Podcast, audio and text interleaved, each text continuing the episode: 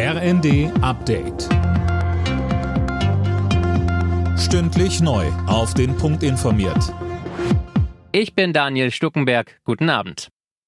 Weil er für Russland spioniert haben soll, ist ein Mitarbeiter des Bundesnachrichtendienstes festgenommen worden.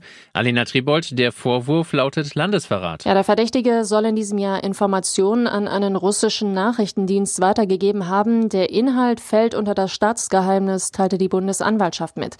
Details will sie nicht bekannt geben. Der Mann war schon am Mittwoch von Spezialkräften des Bundeskriminalamts in Berlin festgenommen worden.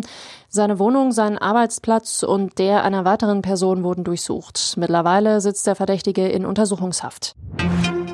Nachdem die USA die Lieferung des Flugabwehrsystems Patriot an die Ukraine angekündigt haben, will auch Deutschland nochmal schauen, was in Sachen Luftverteidigung weiter geliefert werden kann.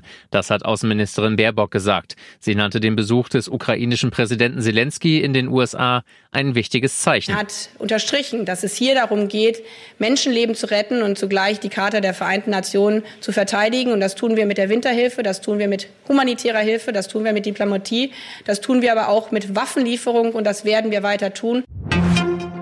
Als es so richtig kalt war in der vergangenen Woche, haben die Menschen in Deutschland deutlich mehr Gas verbraucht. Erwartbar, sagt der Chef der Bundesnetzagentur Müller. Fortsetzen sollte und darf sich das in den nächsten Wochen aber nicht. Der Verbrauch lag vergangene Woche insgesamt 12 Prozent über dem des Vorjahreszeitraums. Private Haushalte und Betriebe haben dabei deutlich mehr Gas verbraucht, während es die Industrie geschafft hat, weniger als vor einem Jahr zu verbrauchen.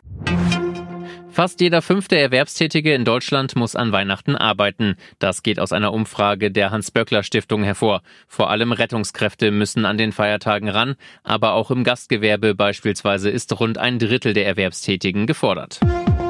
Alle Nachrichten auf rnd.de